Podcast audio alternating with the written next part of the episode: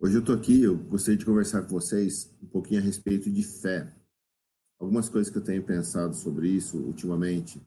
A gente, acho que esse é um dos conceitos que nós mais é, deturpamos e nos afastamos da, da ideia bíblica do que, que é realmente fé.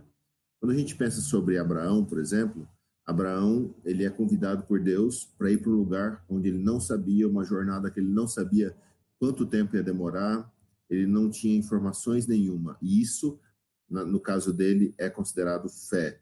Nós vemos essa confirmação lá em Hebreus. Hebreus vai, vai colocar ele no rol dos heróis da fé.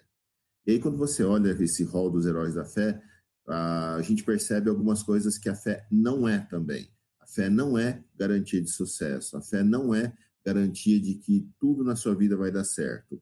Porque todas aquelas pessoas que estão nessa galeria dos heróis da fé sofreram pra caramba, passaram por um monte de coisa e viveram de maneira. viveram toda a insegurança da beleza de estar nas mãos de Deus e depender dele. Isso é um processo da fé. Sair, talvez, a, a sua identidade para viver a identidade que Deus tem para gente. Quando a gente olha um outro versículo de Hebreus que fala sobre fé, ele diz que a fé é a certeza daquilo que eu não vejo. Então, se você está vendo, visualizando aquilo que você quer, talvez isso não é necessariamente fé. Talvez isso é só uma ideologia, um desejo seu que você estabeleceu. E, infelizmente, muitas igrejas apoiam essa, essa, essa forma de ver a fé. Fé é ter a, a coragem de abandonar a minha própria identidade, confiando que, que viver o reino de Deus é receber uma nova identidade que Jesus vai dar para mim. Se não é ideologia, é visualizar uma coisa que eu quero falar, não, eu vou ter muita fé, eu vou continuar visualizando, me desculpa. Eu acho que isso se parece muito mais com autoajuda, com poder da mente, qualquer outra coisa do que a fé.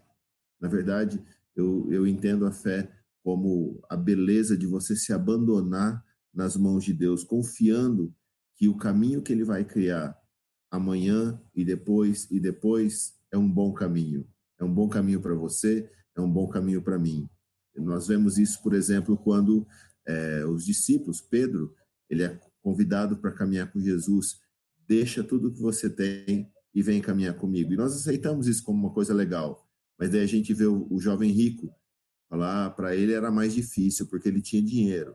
Peraí, Quer dizer, então, que o referencial para realmente viver dessa maneira é ter ou não ter dinheiro? Talvez, se eu penso assim, se você pensa assim, o dinheiro já é, de alguma maneira, o meu Deus, o seu Deus. Então, eu oro que você tenha coragem de viver por fé, que o seu referencial seja a verdade de que você está nas mãos de Deus. E isso é bom. Ele vai criar um caminho, ele vai criar um amanhã, ele vai prover aquilo que ele deseja prover. Por isso que na oração que Jesus nos ensina, ele diz: Pai, seja feita a tua vontade. Isso é um caminho de fé, tá bom? Que Deus abençoe vocês. Tenham um ótimo dia.